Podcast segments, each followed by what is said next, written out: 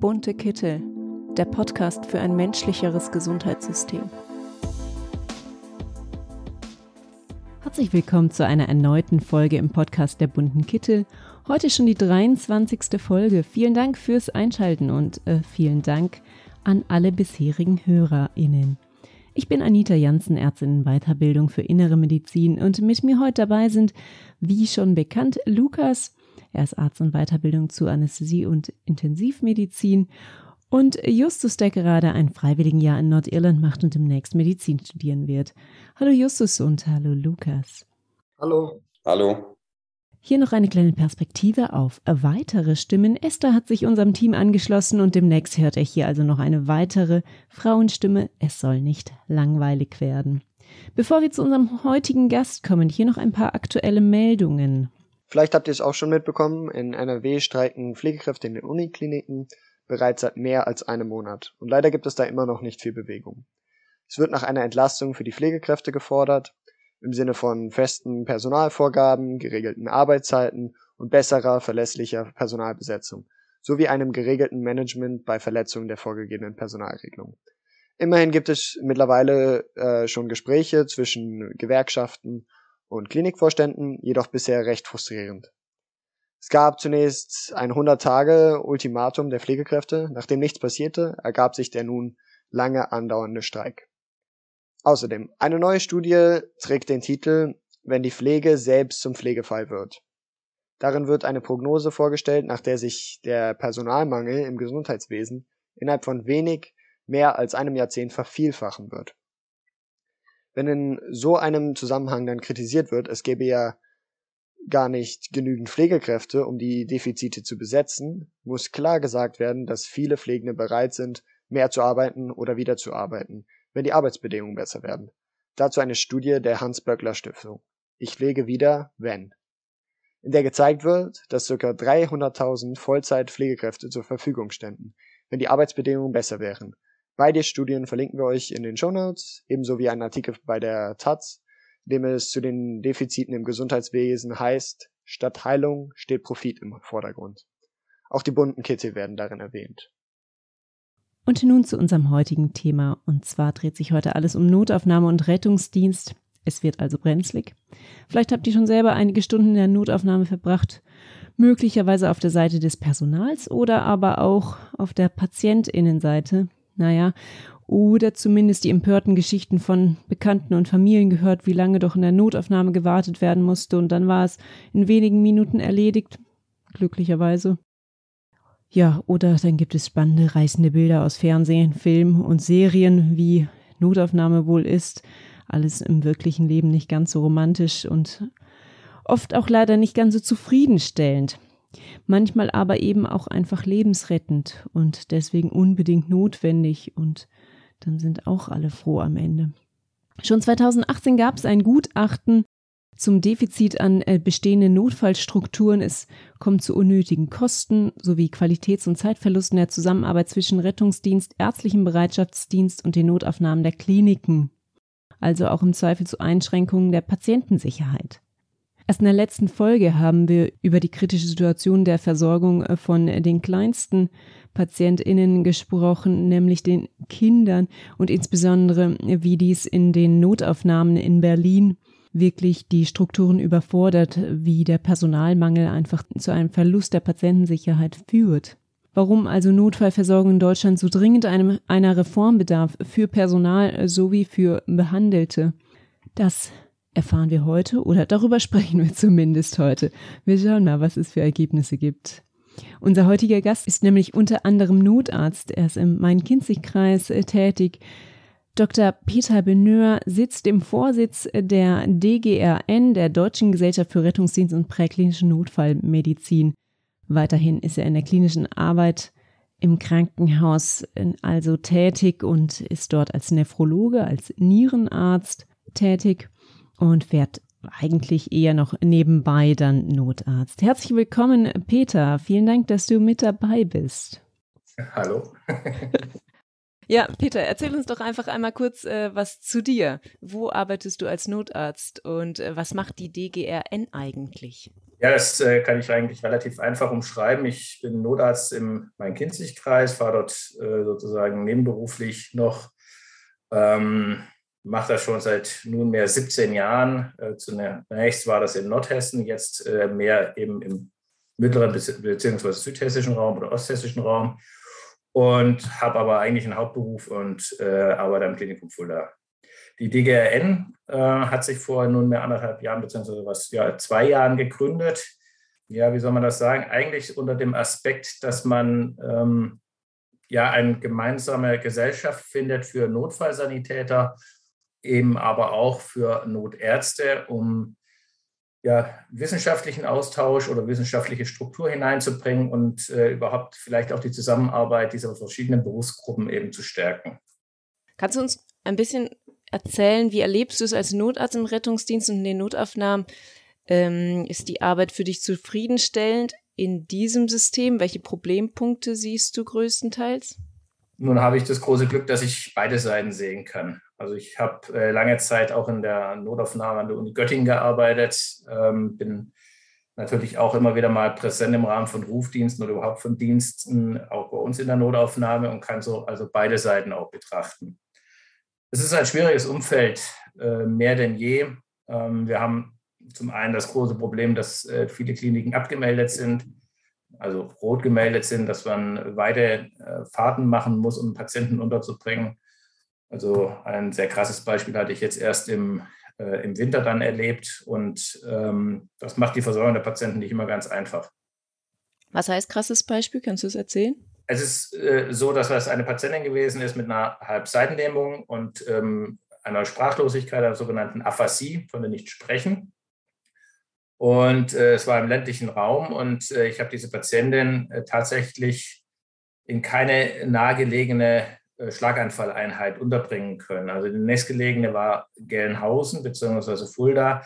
Beide waren rot gemeldet. Es hat eine ganze Zeit lang gebraucht, bis äh, ich diese Patientin dann tatsächlich in Hanau unterbringen konnte, also circa 50 Kilometer Fahrt, um dort schnellstmöglich, und es war eine erhebliche Intervention von meiner Seite her notwendig, um dort wenigstens ein CT zu bekommen, um also eine Computertomographie, eine Bildgebung vom Kopf, damit man weiß, ob das nun ein blutiger Schlaganfall oder ein nicht blutiger Schlaganfall gewesen ist. In dem Falle war es dann ein blutiger Schlaganfall, also eine Einblutung in das Gehirn. Und hier benötigt man dann als nächstes eine, im Regelfall zumindest eine Neurochirurgie. Und diese war ebenfalls nicht so schnell herbeizuführen. Also ich konnte diese Patientin erst auch hier wieder nach Intervention, ja nach einiger Zeit in eine Klinik bringen, in die B Unfall-BG, also in Frankfurt. Ähm, und daran sieht man einfach, wie schwierig das heutzutage geworden ist, weil die Kapazitäten fehlen. Und das ist äh, ganz schön dramatisch, denn bei einem Schlaganfall ist es wichtig, dass alles sehr schnell geht. Und da ist dieser Zeitverlust enorm. Genau, sag das Zeitfenster nochmal, Peter, für alle. Eigentlich sollte man sagen, Time is Brain auf Englisch. Also je schneller, desto besser. Also ich sage mal so zwei bis vier Stunden. Ähm, das ist mit am günstigsten. Je schneller so ein Patient versorgt wird, desto günstiger ist eben insgesamt die Prognose. Und ich habe eine persönliche ganz andere Erfahrung gemacht, zum Beispiel mit meiner eigenen Mutter, die äh, vor anderthalb Jahren auch einen Schlaganfall erlitten hat, allerdings einen nicht blutigen und wo das sehr gut funktioniert hat, dann noch über den Rettungsdienst. Also ein Nichtblutiger auch nochmal für alle heißt, dass dann in dem Sinne ein Gefäß verstopft ist im Gehirn und dieses Areal des Gehirns dann nicht mehr durchblutet wird. Und somit dort auch Hirnzellen dann absterben. Genau. Ja, ähm, Peter, wenn ich das richtig verstanden habe, dann äh, warst du, hast du die Patientin dann also auch noch weiter transportiert und äh, da muss man ja dann auch sagen, warst du ja in dem Sinne auch als Notarzt für deinen eigentlichen Kreis und deinen eigentlichen Einsatzort ja dann auch nicht mehr verfügbar, richtig? Auch dieses ist richtig. Und zwar ähm, hat der Einsatz circa dreieinhalb Stunden gedauert, alles in allem. Warum passiert sowas? Warum sind Notaufnahmen abgemeldet? Leute sagen, es gibt viel zu viele Krankenhäuser, viel zu viele Notaufnahmen, aber warum funktioniert es dann nicht? Ich denke, das ist auch ein vielschichtiges Problem. Also zum einen äh, kam dieser Situation tatsächlich die Corona-Pandemie in die Quere. Also es waren viele Pflege oder viele Pflegekräfte waren tatsächlich Corona infiziert. Und äh, dadurch sind Notaufnahmen äh, tatsächlich einfach nicht besetzt gewesen. Und das war das eine Problem. Das war auch in Hanau dann letztendlich so. Da gab es auch viele Diskussionen, aber wir konnten zumindest diese Computertomographie, diese Bildgebung eben machen. Das war das Wichtige vor allem für die Weiterversorgung.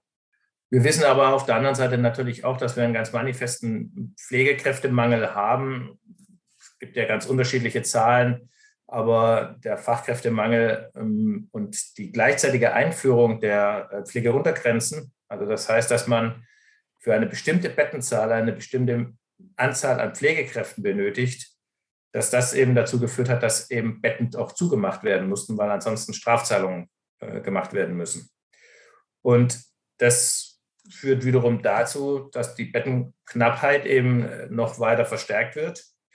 Und es ist eine sehr gute Kombination, um äh, die Situation richtig ja, ja, gegen die Wand verlaufen zu lassen. Äh, Im Januar 2022 wurde das Paper Neuordnung der Notfallversorgung von der Bertelsmann Stiftung dann herausgegeben, äh, in dem die Ergebnisse eines Panels von ExpertInnen zur Entwicklung einer umsetzbaren Reform der Notfallversorgung präsentiert wurden.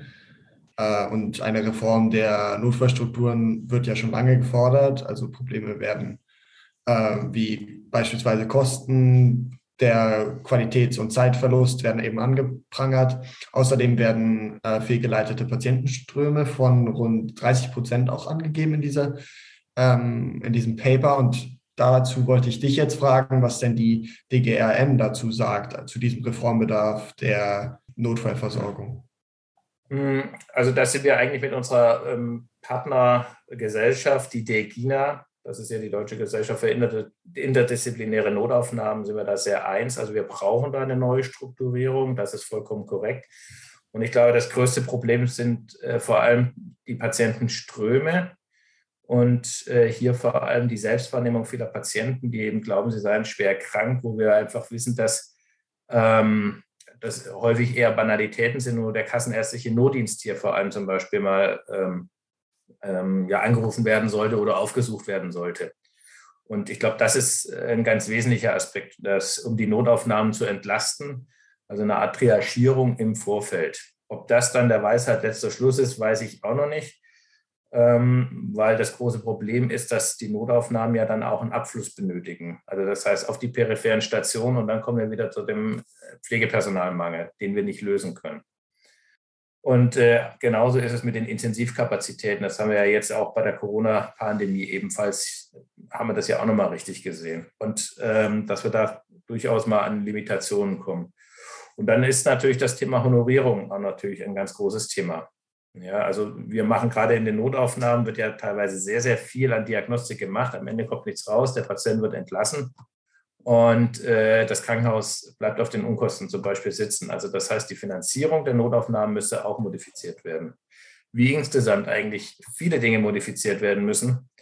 Ähm, ich persönlich bin kein Anhänger des DRG-Systems. Ähm, was ich habe das von Anfang an ja nun miterlebt. Ich habe ja nun, ich bin ja nun in dieser Generation auch tatsächlich groß geworden und habe von Anfang an gesagt, das ist, das kann nicht funktionieren, weil wir letztlich Gesundheit ja produzieren, in Anführungszeichen, und eben keine, ähm, keine Schrauben oder keine Autos, die wir beliebig äh, produzieren können, wie auch immer, und das Ganze dann verkaufen können. Sondern wir sind ja gedeckelt, wir sind in einer Art sozialistischem System gebunden und das macht die Sache irgendwie sehr schwierig. Und dazu kommt es natürlich noch, äh, dass wir ein vollkommen falsches Anreizsystem haben, dadurch auch durch das DRG-System.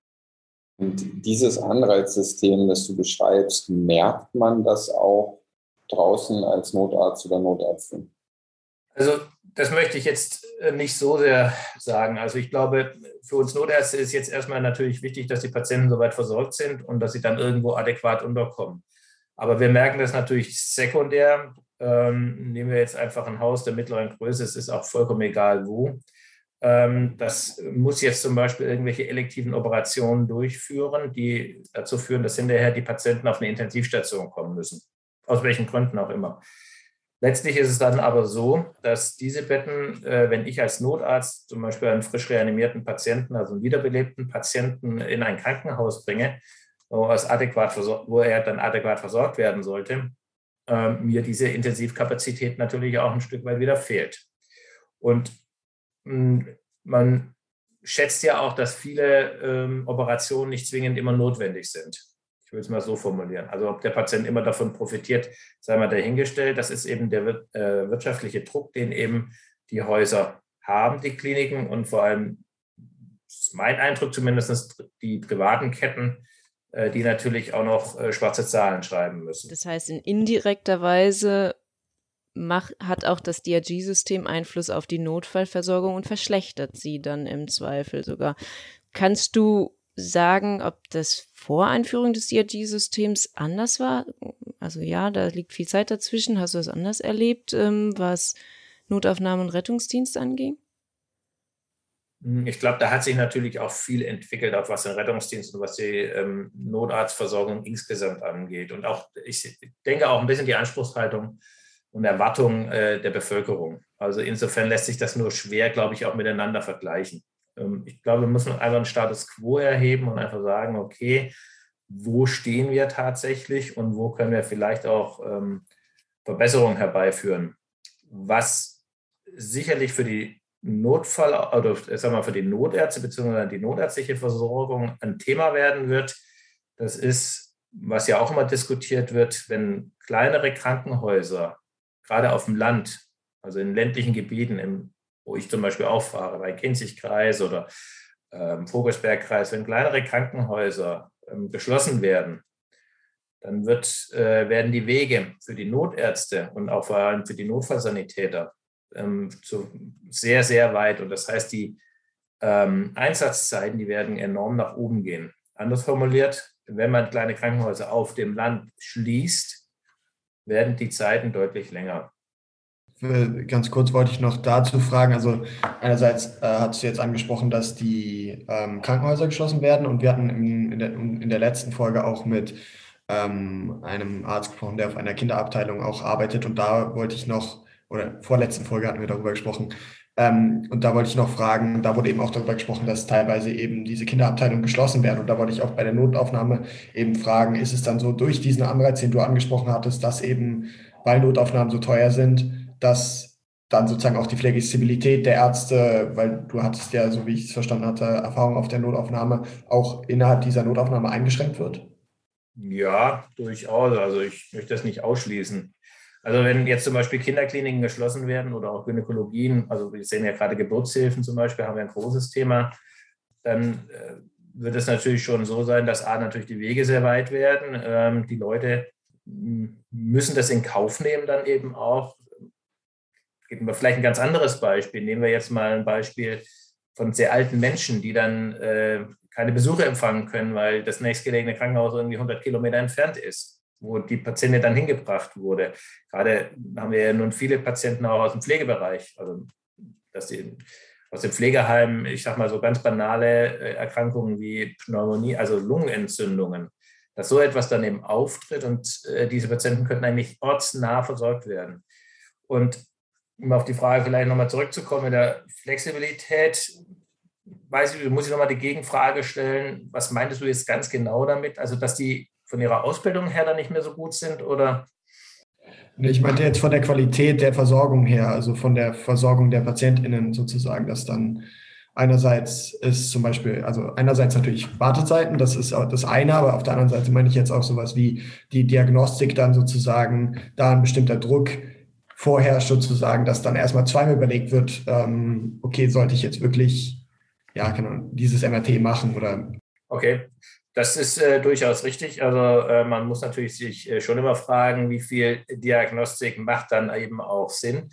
Das ist natürlich aber auch ein Stück weit eine Frage der Ausbildung. Also das ist für mich immer, ähm, was ich auch bei meinen Assistenzärzten oder aber auch in meinen studentischen Unterrichten äh, sage, man muss natürlich auch letztendlich eine Diagnostik machen, die, aus der ich eine Konsequenz auch, äh, also eine therapeutische Konsequenz sozusagen herausziehe. Wenn ich das anders haben möchte, muss ich an die Uniklinik gehen. Dann kann ich das auch, sagen wir, akademisch an die Sache rangehen. Aber ähm, das muss schon eine gewisse Konsequenz eben auch haben. Und äh, das ist natürlich auch eine Frage der Ausbildung. Das ist auch ganz klar. Heutzutage werden ja in Notaufnahmen auch häufig Assistenzärzte, Ärztinnen ähm, auch teilweise mit noch nicht so viel Erfahrung eingesetzt. Mm, was hältst du grundsätzlich von einer Facharztweiterbildung für Akut- und Notfallmedizin? Also, dass man das als einzelnen Facharzt machen würde, statt, so wie das jetzt die Zusatzbezeichnung ist, statt diesem Fall in vielen anderen Ländern Gibt es den eigenen Facharzt für Akut- und Notfallmedizin? Meinst du, es könnte die Qualität der Versorgung und dann vielleicht auch manchmal äh, den Ablauf verbessern?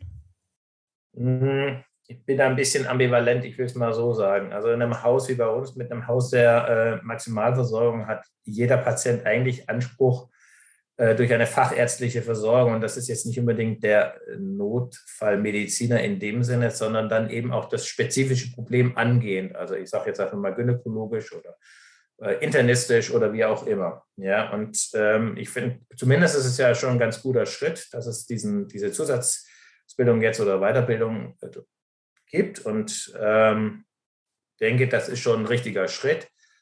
Äh, ob wir aber uns einen Gefallen dadurch tun, dass wir äh, die, diese Ärzte dann irgendwie immer so ein bisschen halbherzig dann ein bisschen dieses, bisschen jenes so in Richtung Allgemeinmedizin dann auch ausbilden, weiß ich noch nicht so genau. Es hängt vielleicht auch vom Ausbildungsstrang eben ab, was die alles dann eben können sollten. Ich weiß, da gibt es Ideen auch aus dem Ausland. Ähm, ich bin immer so ein ganz großer Anhänger von äh, einer sehr breiten Ausbildung. Ähm, habe selber sehr viel genossen. Ich glaube einfach, dass man da aber als guter Internist zum Beispiel äh, innerhalb von einer äh, guten, guten, ähm, guten Krankenhaus da wirklich äh, aktiv werden kann. Und ich glaube, das äh, ist das eigentlich Zielführende. Aber nochmal, im Prinzip haben wir natürlich alle gesetzlich auch den Anspruch eben auf die entsprechend fachärztliche Versorgung. Und das, die wesentliche Kernkompetenz einer Notaufnahme sollte ja die richtige Zuordnung sein. Denn wir den Punkt mal noch äh, weiterführen, was hältst du dann im umgekehrten Schritt davon, auch aufgrund des Notarzt, Notärztinnenmangels draußen in der Versorgung, dass die Weiterbildung von NotfallsanitäterInnen verbessert und auch weitergeführt wird, sodass im Umkehrschluss, wie auch in einigen anderen Ländern üblich, überhaupt weniger Notärzte und Notärztinnen notwendig sind.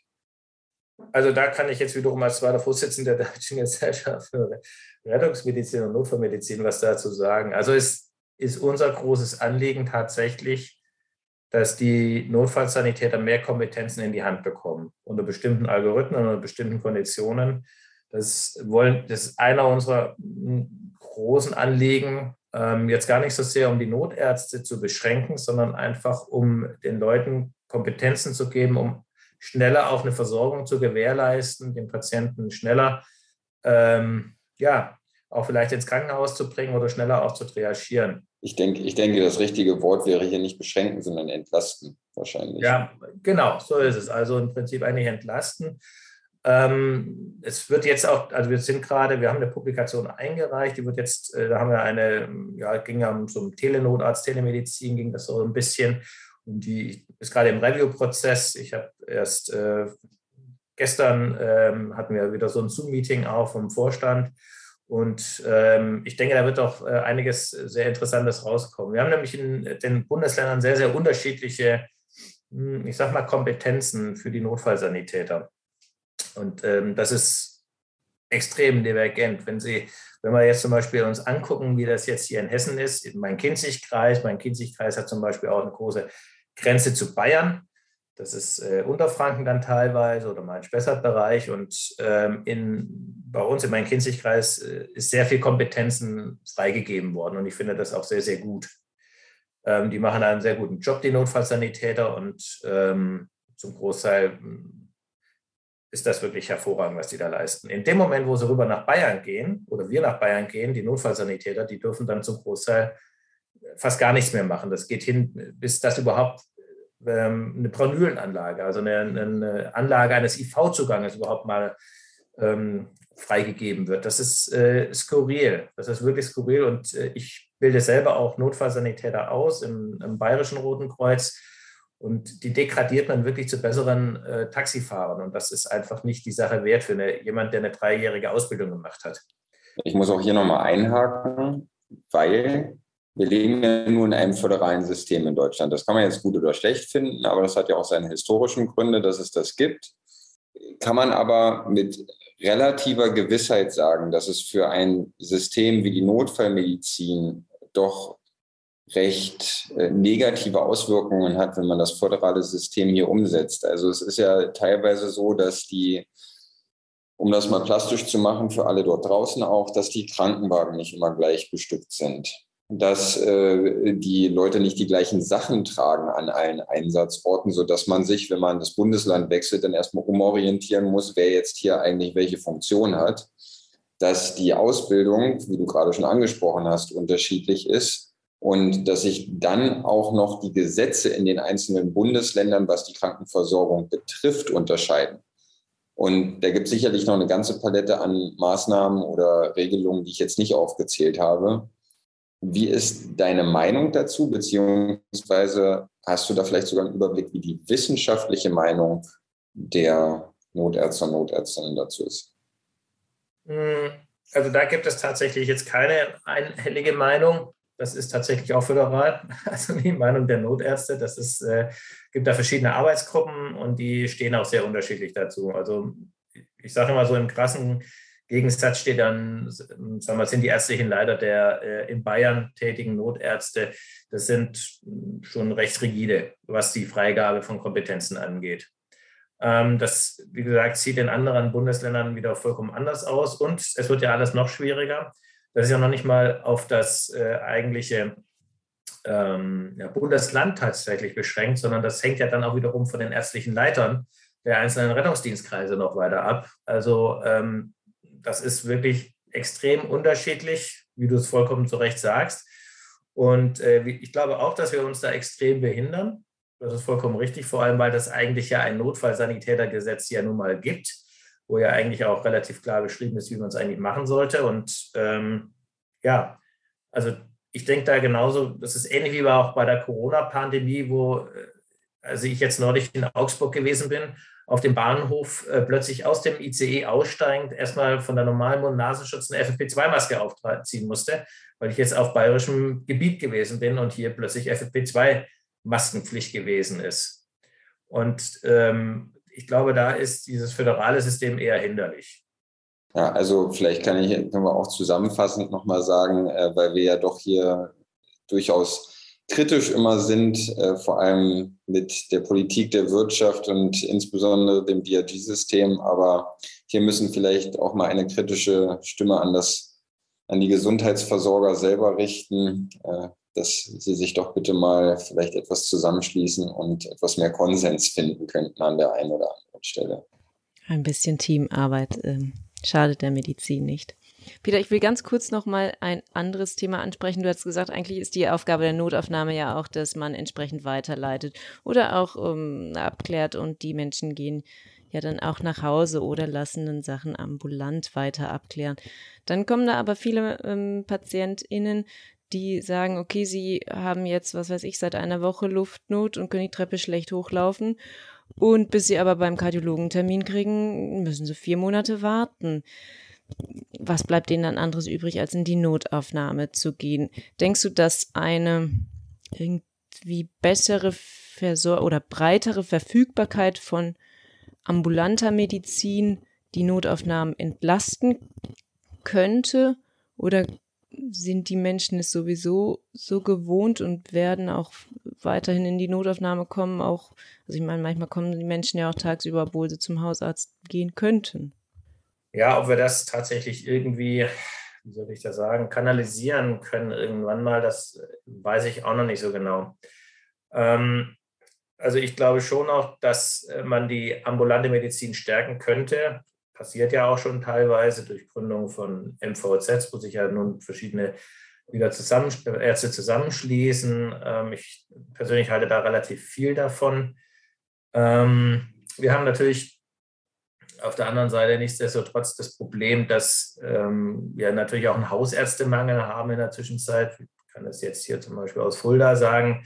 Äh, das ist ein Riesenthema ähm, inzwischen. Wir haben hier, ich glaube, zwei Hausärzte, die jetzt vor kurzem erst jetzt ähm, aus unterschiedlichen Gründen dicht gemacht haben. Da sind plötzlich mehr oder minder drei, vier, 5.000 Patienten, die freigesetzt werden. Die suchen verzweifelt einen Hausarzt. Und äh, das funktioniert einfach nicht. Die kriegen keinen. Also das ist tatsächlich so. Ähm, und dann gehen die Patienten natürlich eher mal, wenn sie ein Problem haben, in die Notaufnahme. Das ist logisch. Und ich glaube, das braucht es auf alle Fälle eine gute hausärztliche Versorgung.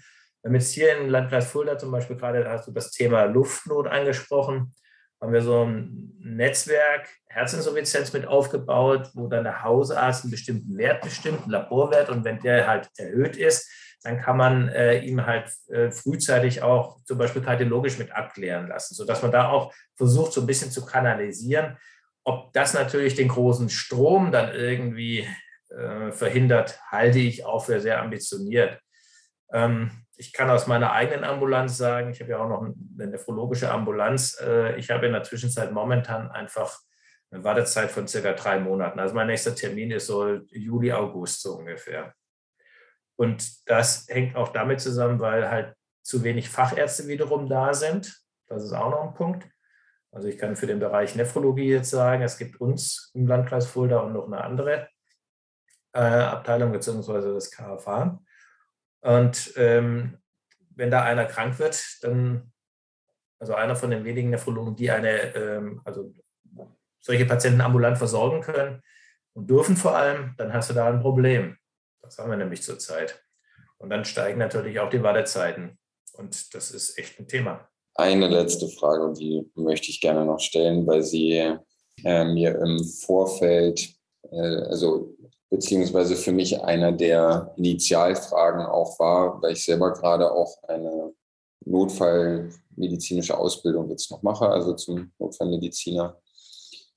Und ich finde auch die Ausbildung, auch wenn es schon immer so war, der Lieblingsspruch im Gesundheitssystem, nett ausgedrückt schwach. Es ist äh, für alle dort draußen wieder so, dass man in den meisten Bundesländern, auch das ist teils wieder unterschiedlich, einen Notarztkurs besuchen muss, vorher zwei Jahre klinische Erfahrung gesammelt haben muss als Assistenzarzt, davon äh, wenigstens ein halbes Jahr auf Intensivstation oder in der Notaufnahme. Nach dem Notarztkurs muss man dann noch insgesamt 50 Einsatzfahrten im notärztlichen Bereich sammeln.